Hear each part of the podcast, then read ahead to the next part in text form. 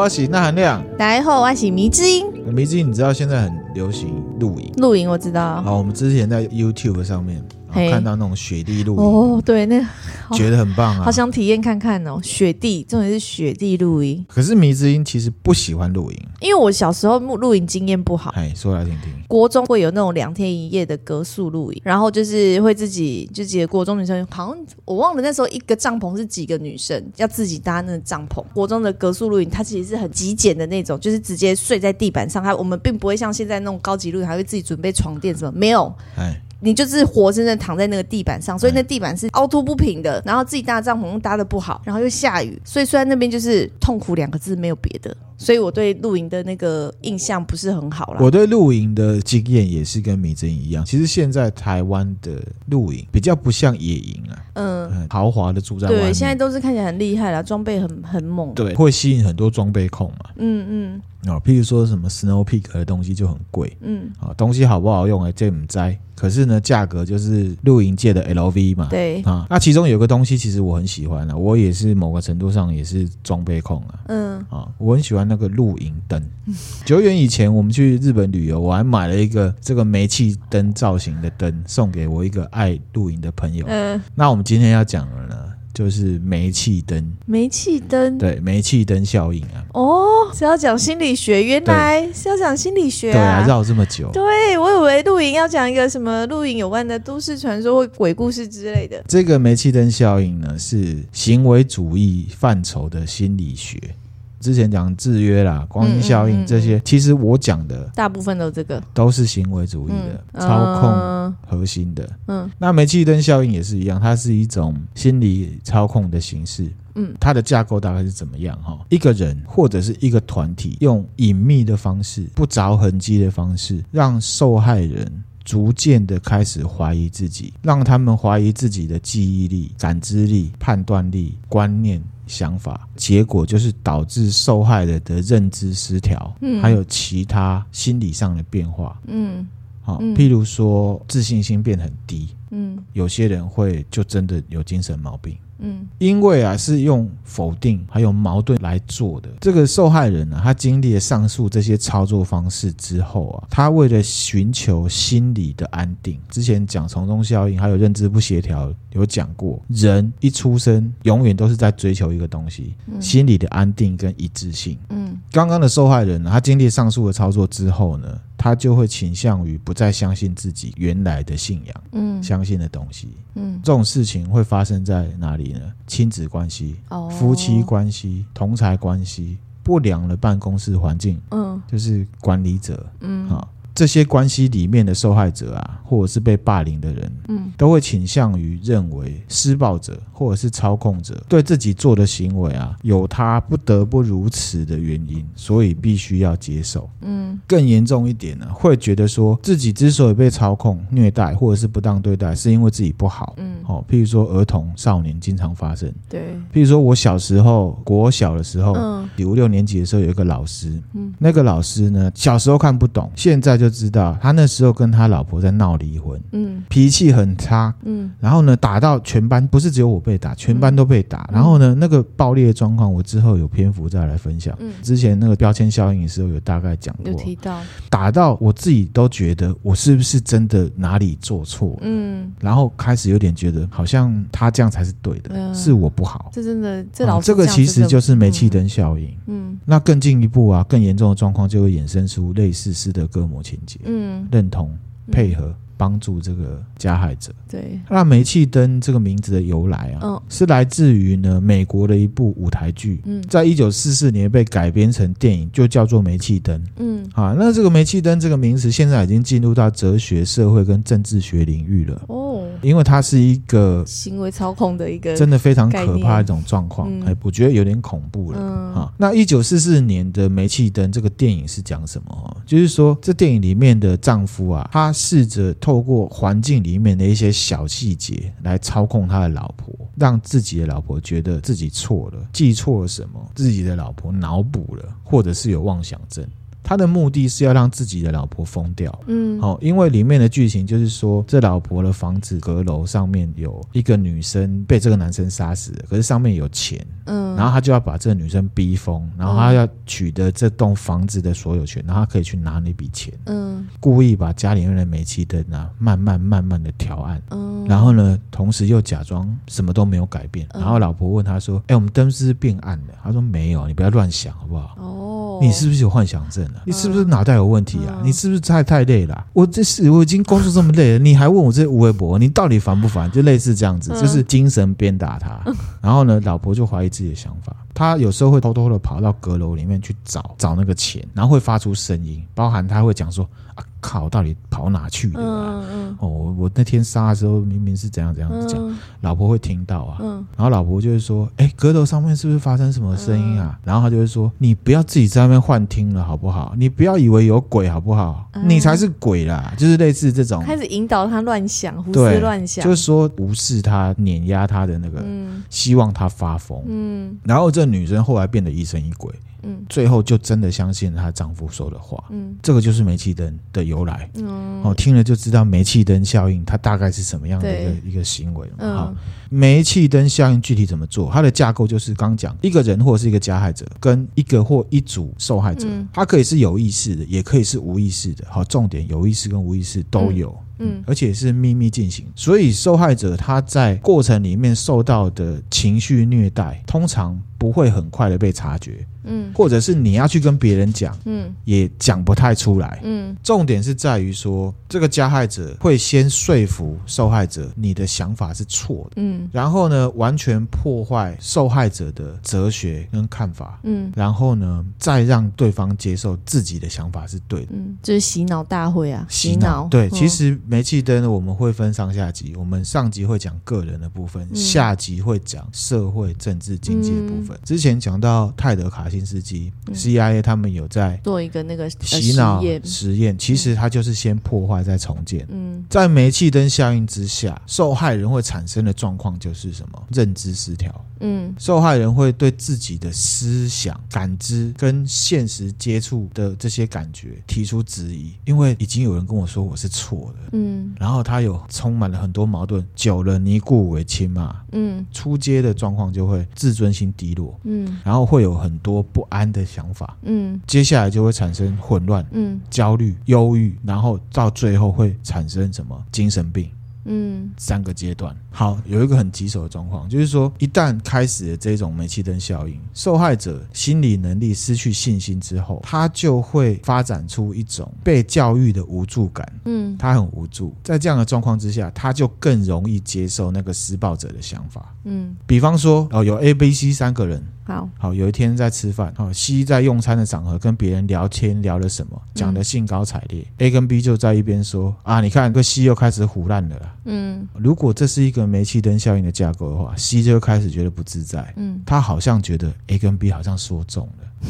啊，我我我好像在胡乱，嗯、可是其实他是不是在胡乱？他其实说不定只是真的在讲他很有兴趣的事情，嗯、这有点像情绪勒索。嗯，所以我刚刚才有讲到煤气灯效应，有可能是有意识的，也有可能是无意识的。哦、你这样讲，这种场合好像很容易出现在朋友之间。如果有一个朋友，嗯，你觉得他就是你这一段关系里面的煤气灯的话。嗯就两种方式，改变他，或者是远离他。嗯，不要改变自己。我那天在拿一个杂志，就是那种鸡汤上班杂志。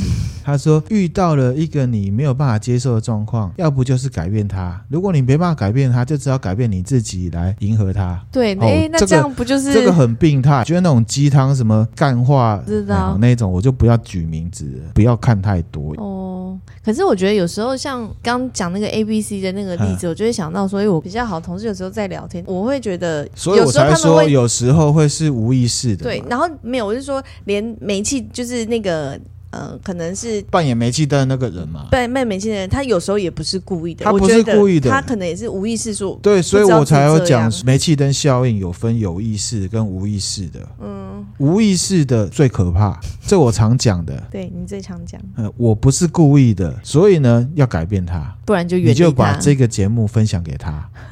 哎，可是就是现在很多人都没有自省的能力啊，就知道分享给他，不然怎么说？他听了就是说，然后他就可能会把这个东西讲别人，你就指着他说：“你就是煤气灯。”然后说：“什么是煤气灯？”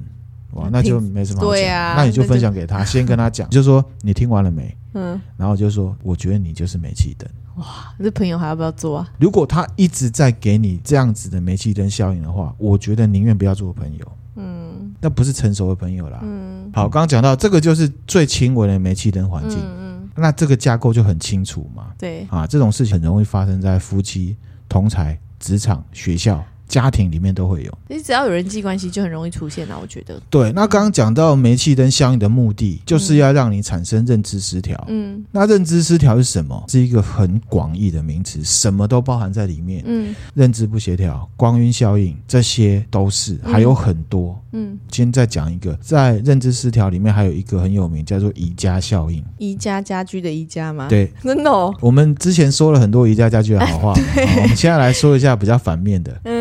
有一个哈佛大学的教授，他提出了这样子一个效应。嗯，宜家家居的家具大家都说很赞嘛，对啊，大家都说看起来很棒嘛。嗯，可是你有没有想过，那都是自己煮哎。嗯啊，煮的人其实很累啊。对啊。那宜家家具有什么受欢迎？便宜啊，啊，就是便宜，然后有设计感。有设计感。对，那那你可能会说，又不是所有的东西都要自己煮。嗯。可是你有没有想过啊？哈，以一家号称是家具店的商家而言啊，光是不用组装家具，它的运送成本就省了多少？哦，对，所以它便宜是便宜在你身上，它是从你身上拔羊毛，让它变成便宜哦。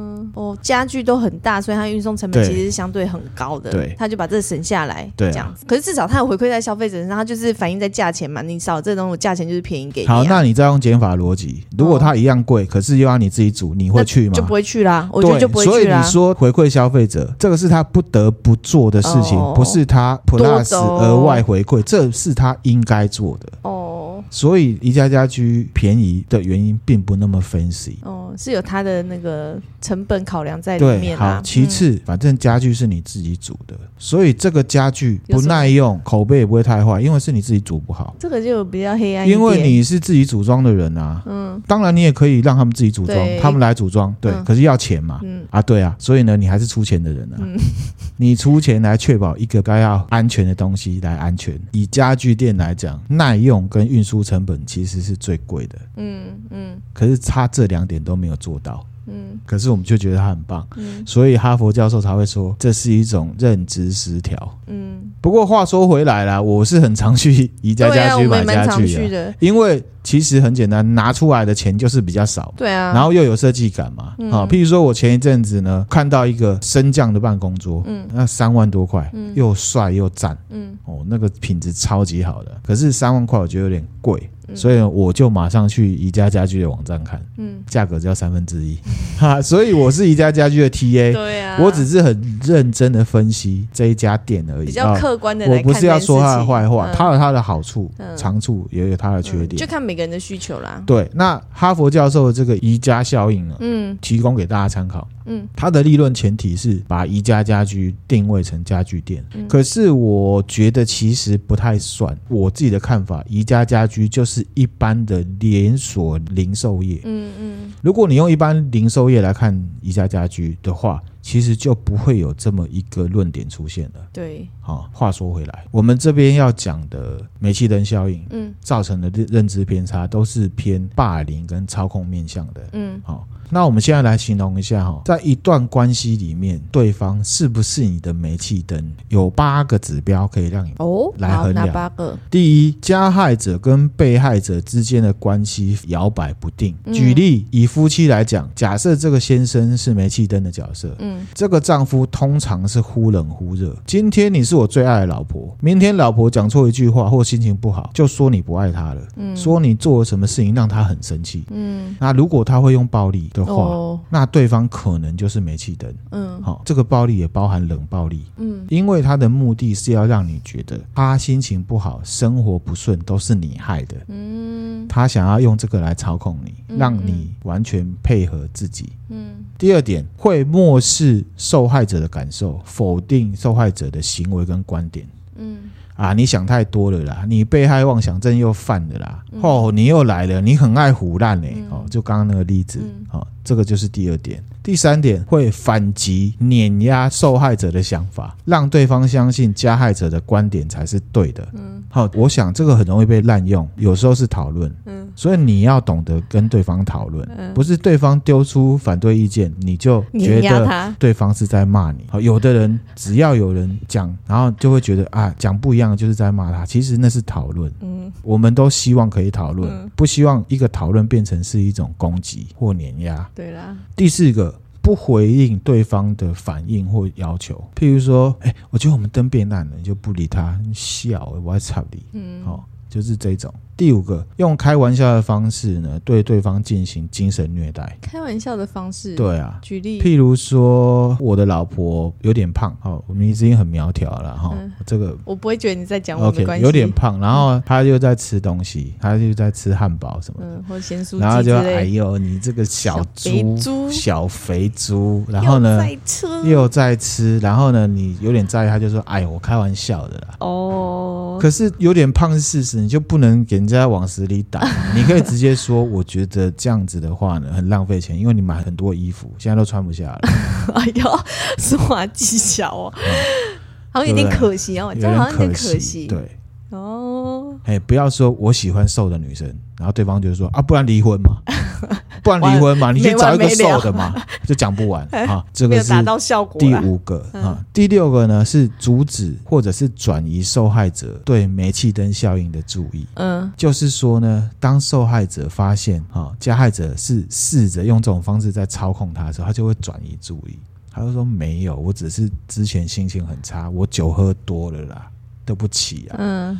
我真的不是这样子的。好，好，第七点，轻描淡写的带过对方的感受。嗯，譬如说，哎、欸，我觉得这个灯变好暗，我眼睛好酸哦。他说是啊，啊，你去买眼药水啊，然后再继续把灯调暗，就类似这种感觉。哦，还好我们家灯，我觉得太暗，你都会让我换灯泡。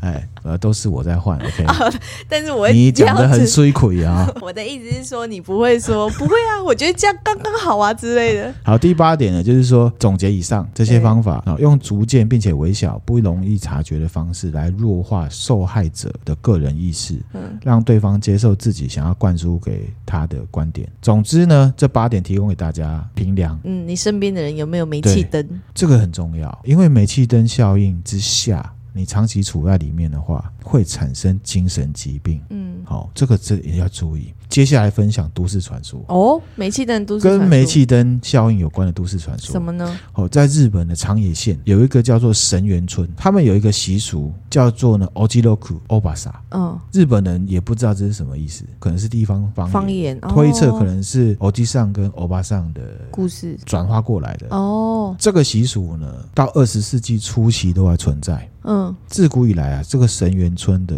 环境就不好，嗯，农地面积很小，很贫穷，嗯，没有钱，粮食也不够，所以在这个村子里面的。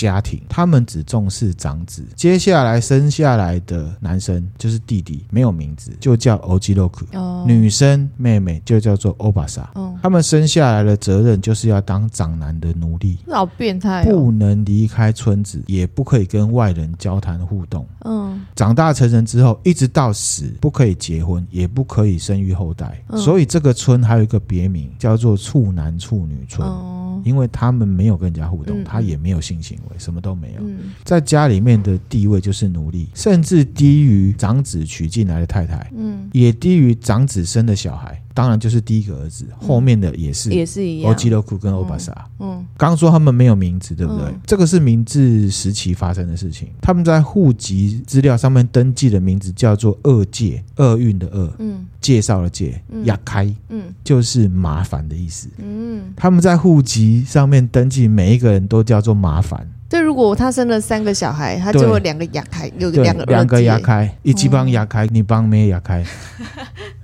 那这样何必生呢、啊？为什么要生呢、啊？啊，因为要奴隶来做事，是不是？对，好惨哦！我觉得日本真的是以前的时代也是有好多这种很奇怪的习俗。对啊，对啊，对啊！而且他们村子的凝聚力很高，很高。对啊。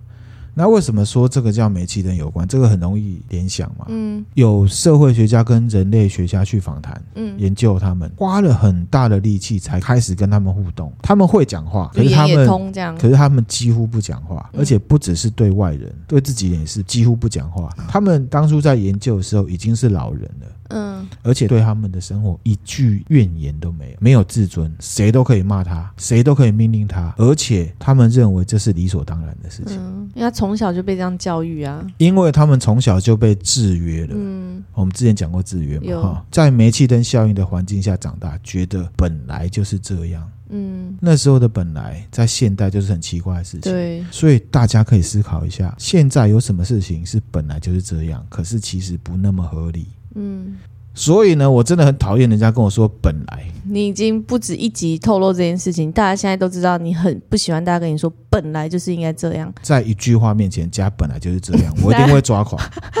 走去你那个 IG 留言就说“本来就是这样”，然后后面讲你要讲的，这样你会生气吗？这本来那含量就是讲的那么好啦，什么的，本来就是这样。没有，我本来不是这样，我是很努力的。所以如果这样子，你也是会生气，我也是会生气，真的是很难相处。我会觉得你怎么知道本来就是这样？硬要讲会，硬要讲会。好，那如果你要让我很害怕，很简单，你就拿蜘蛛给我看，我就会害怕。花容失色。好，我都想说，有一天我们家里出出现蜘蛛，我该怎么办？因为我家里面有出现过蜘蛛啊，我也会怕啊。然后我们就是看着它，我会鼓起勇气处理的，你放心。我都不敢叫你，其实我看过，我不敢叫你，不敢跟你说。很大只的吗？我也忘记了，曾经客厅有出现过一只，然后我就只能装作没看到。啊，OK，辛苦你了，因为我不敢，不想要惊吓到你。啊，晚上请你吃饭。好，谢谢。欸、今天本来就要吃外面吃。好。回到正题哈，观察记录有记载，他们都很冷漠，而且没有什么感情。就是说没有什么喜怒哀乐，然后呢，像机器人一样努力工作。可能他们以前如果不努力工作，就会被惩罚啊。大概吧。然后呢，也没有梦想。就是说，你有没有你人生有没有什么梦想？想做的事情没有，没有。好，所以没有梦想是很可怕的事情。嗯，就一直默默的工作到死为止。嗯，根据研究，这个习俗是从一八七二年开始的。嗯，也就是明治初期。嗯，好，一八七二年呢，曾国藩过世，然后呢，同治皇帝登基。嗯，好，然后。慈禧开始拿那个章到处乱盖，嗯啊，就是同治年间这样子哈。嗯、到现在为止呢，这个习俗号称不存在了。嗯，根据那时候就是二十世纪初活着的欧吉勒库跟欧巴萨，总共有一百九十人。哇塞！然后有精神科医生对他们去诊断。嗯，因为他们长期处在心理压力下面，完全没有例外。每个都有精神疾病，很重要。这个我们真的要注意，我们生活中有没有煤气灯效应？嗯，好，我们现在定义的健康都是身体健康，对，或者是有上健身房的人，嗯，啊，肌肉很壮。线条很美。好，我昨天还看到一个新闻，什么新闻？馆长在讲，嗯，他说他大概四十岁啊，嗯，他已经是糖尿病初期了。哇，他是要讲他们虽然练很壮，但是外面，里面还是另外一回事，是另外一回事。所以大家对健康的定义要再严谨一点，严谨一点。线条很美，肌肉很壮，这都很棒。可是呢，其实心理健康更重要，因为心理健康的话，身体。嗯，心理会影响，也会比较健康。嗯、心理会影响生理，很多案例这样子。对，像之前就有一个恐怖情人的案件，嗯，健身教练，嗯，他心理有问题，嗯，壮得要命，然后呢家暴霸凌他的台大女友，嗯，最后把他分尸，嗯，弃尸。二零一八年五月二十一号的时候呢，就是有一个健身教练姓朱，嗯，啊，跟一个外文研究所的高材生，嗯，交往，然后他们其实同居才两个月，哦，这个朱啊就把这个女生杀死分尸，嗯，朱男啊他是。军工教的后代，将军的小孩，哇。家境很好。嗯，他曾经在美国念书，嗯，回来之后他就担任了健身教练。嗯，可是他有前科，曾经对他的前妻施暴，揍过他老婆，对方申请家暴令。嗯，他也有吸毒的习惯，曾经被判刑三年十个月。这个女生呢，是台大外文研究所的高材生，嗯，她在外商的法务部门担任翻译。是哦，天哪！嗯，所以才讲说，真的不能只是看外表，他是。透过交友软体啊，是哦，我以为他是去健身房上课，没有认识，透过交友软体认识的。嗯，然后呢，其实，在交往这两个月里面，他就发现这一个朱先生啊，嗯，个性很强势，而且会动手打人，嗯，他曾经透过赖跟朋友诉苦说啊，他会揍人啊，而且他很暴烈啊，嗯、还不赶快闺蜜还提醒他，你不要讲太多无微不微，到时候如果你被分尸了，我们讲的话还要交给检察官变成呈堂证供，嗯、结果一语成谶，真的哎，真的如果会身边人会使用暴力，真的要赶快离开啦，不要在那边。心理问题其实是外显，如果他严重到一个状况，是感觉得出来的。嗯、在二零一八年五月二十号的时候，这个女生啊，嗯，约了凶手跟他自己的家人吃饭，嗯，吃完饭之后去提醒这个女生，嗯，因为这男生对前妻的事情他们都知道，而且这男的很看起来就很暴力，嗯，他就觉得这个人有问题，嗯、心理有问题，他会提醒这个女女儿啊，嗯，要多注意，嗯，可是这个时候女生都没有，因为她那时候已经被限制自由，或者已经死掉了。啊。五二零那天回去，他们就吵架了，嗯，吵架之后呢，这个猪男啊，把女生的头发剃光，好可怕哦，然后呢，重击她的头部，让她死掉，嗯。然后他才去开始分尸，嗯，女生都没有回家人的讯息，然后家人报警，警察开始调他住的附近的监视器，嗯，发现这个女生可能已经被他杀分尸，然后埋在这个花圃里面，哎呦，警察就开始挖，嗯，就挖到尸块，嗯，这个心理有问题，这个煤气灯啊，嗯，他五月二十八号畏罪，嗯，跑到新庄去上吊自杀，哦是哦，你真的那么 man 那么壮，你为什么不来面对现实？对啊，畏罪自杀，真男人畏罪自杀，这是什么东西？对啊，所以。真的讲哈，不要看外表，嗯，好，而且呢，他是用开山刀把女生分尸的。试问，从他一身完美的肌肉跟线条，一个阳光健康的年轻男子，怎么会有开山刀这种东西？嗯，对耶。好，所以真的不要只看外表。再次提醒，现在网络交友是主流，没错，但要小心光晕效应。嗯，外表只是择偶条件的其中之一，嗯，而且它不是最重要的。更重要的条件要透过平常互动还有冷静的观察才看得出来。嗯，这样讲呢，是因为现在有十个女生，大概。有七个都会讲说，我喜欢运动型的阳光男孩，有没有？这讲的很好。男生会讲说，我喜欢大胸部的正妹，马上就会认定说你色色的或变态。可是说真的，在这件事情上面，某个程度上，男生比较坦率啦，是不是？嗯，对啦，你要这样说也是。这个就是最明显的例子，就是煤气灯，嗯，然后还有心理健康，嗯，很重要，嗯，有些人啊，即便是当了董事长或者是事业有成的样子，你跟他相处就知道他心理有问题，真的心理有没有问题，相处就知道了，嗯，而且心理状况呢是会传染，嗯，这种事情大家不要不相信，嗯，遇到这样的人，如果你心有余力啊，就要适当的帮助他，让他去接受专业的协助，嗯，真的没办法，你要远离，因为煤气灯效应很可。怕，嗯，好，讲到这边，明祯有没有什么看法跟观点？没有啊，我本来想要休息一下，也 讲一样，没啦。我觉得大家就是煤气灯这个吼，就是有情节有轻重啦。有些你身边的人可能他也不是故意要这样做的，可能就是要提醒，然后自己就是如果你在一段亲密的关系当中，你还是要有这段关系之外的旁观者来跟你，就是你们还是要有一些讨论互动，不然你自己陷在那个环境之下，很容易迷失自己。什么样的人可能成为受害者？哈，每个人都有可能。嗯只要你不够理性，你的自信心不够，意志力比较薄弱，然后呢，你把所有的事情都当成是理所当然的话，你就有可能是受害者啊。那一个人呢，怎么样会在心理上成为一个煤气灯效应的受害者？先用外显行为、言辞、态度去否定你这个人，嗯，特别是你的观点跟你的想法。破坏了你的想法之后呢，他再置入你自己的想法，受害人的心里面会去转化，因为认知不协调了，会告诉自己说自己会面临这待遇，是因为自己不够好，自己不够聪明，自己不会讲话，自己不会想，自己看得不够深，或者是自己本来的命运就应该是这样。譬如说欧吉洛克，经过这些阶段之后，就是一个完美的受害者就成型了，然后呢，长期就这样，外显就是一个没有自主性、唯命是从的人，嗯，内部则会因为长期的心理压力产生。精神疾病。啊，这个我一直重复，可是因为这很重要，嗯。啊，幸运的人如果有幸脱离，如果他有认知到自己曾经经历过煤气灯效应，并且主动的自我认知有这件事情，那就很好，嗯，没有认知到的人脱离了原本的煤气灯效应之后，也蛮有可能自己去建立一个破坏别人的架构。哦，这个我在我以前的办公室就有看到，嗯，你看这个人这么乐色，他以前一定是到受虐狗一样嘛。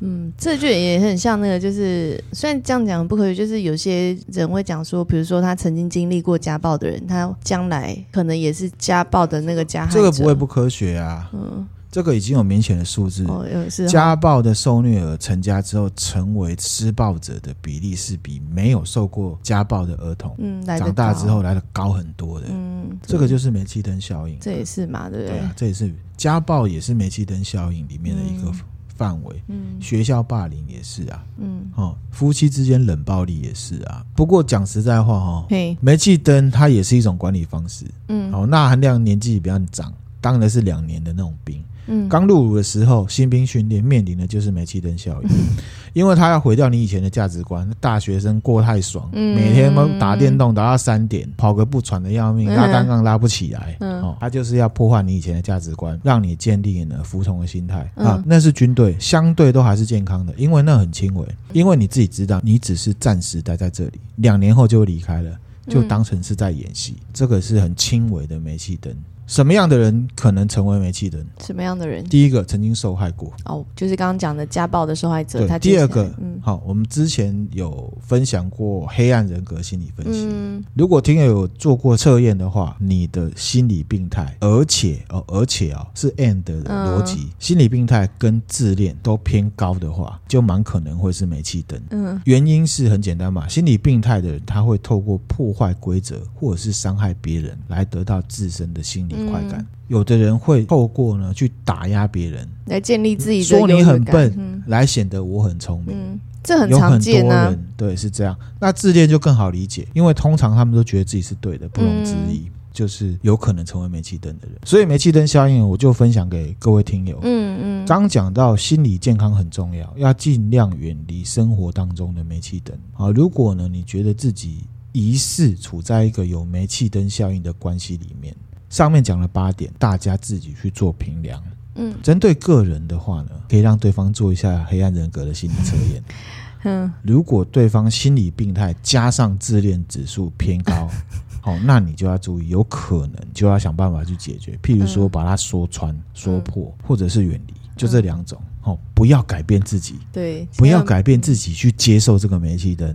不要这个煤气灯效应，其实也有很多电影可以看。嗯，关于个人的，好有什么？刚刚有讲那个煤气灯，对，一九四四嘛。列车上的女孩，哦，那个也是，是？她的先生就是一个暴力虐待者，而且这个女生本身有酒瘾。然后呢，这个女生她觉得生活中不对劲的时候，这个暴力狂就跟她说：“哎呀，你喝酒喝呛了啊。”嗯嗯。所以在电影里面一开始，她是一个很没有自信的女生，你记不记得？嗯。好，这大家可以去看。还有一部也很类似，别相信任何人哦。然后呢，也有一部是皮卡丘的《神鬼玩家》，嗯，跟格里岛，嗯，这个也有点类似，可是到最后会转向，其实他自己是神经病的，嗯。不过这个也有煤气灯效应的感觉在里面。好，政治类的也有哦，《桃色风暴》、《摇摆狗》，是劳勃迪尼洛演的。哦，他演过经典，譬如说《教父》，还有更早一部很经典。如果大家有看过瓦昆菲尼克斯演的小丑的话，觉得很好看的话，建议可以去看劳勃迪尼洛早期演的《计程车司机》。小丑这部片有非常多的借镜跟致敬。嗯，好，推荐给大家。嗯、好，我们这一集呢讲的是煤气灯之于个人，嗯，还有煤气灯效应是什么？下一集我们会来分享煤气灯效应在政治跟社会中如何运作。好，那我们今天分享的内容就到这边了。明子、嗯、有什么看法？就是要观察说，哎，身边有没有自己有没有遭遇这样的状况，或者是说自己有没有这样对别人？对啊，这个是我们提出来，嗯，最核心的目的。嗯，你有没有被这样对待，或者是你有没有这样对待别人？然后不要小看那个煤气灯的影响。哦，那个很可怕，对对，因为你不想穿石。对啊，可能一开始，比如说你朋友相处之间，你突然发现有个朋友有这个行为，这个倾向，这个倾向，好，这个倾向，然后你可能觉得啊，算了，朋友之间没关系啦，反正包容嘛，体谅嘛，他也不是故意的，因为你理解他不是故意的。但如果你们是长时间会长时间相处，而且是对你有影响力的话，就是不能忽视这个，只能改变或者是远离，嗯，不要配合。大概是这样，我的想法是这样。大家可以闭上眼睛想想，你生活中大概有几盏煤气灯，还有你是不是其中一站？对。那今天分享就到这边啦，谢谢大家。喜欢的话帮我们分享出去哦，然后我们的 Apple Podcast 也欢迎大家帮我们评个分，留个言。OK，然后我们的 IG 是 N A C E Overdose，N A C E O V E R D O S E，大家可以来留言哦。好，谢谢大家，拜拜，拜拜。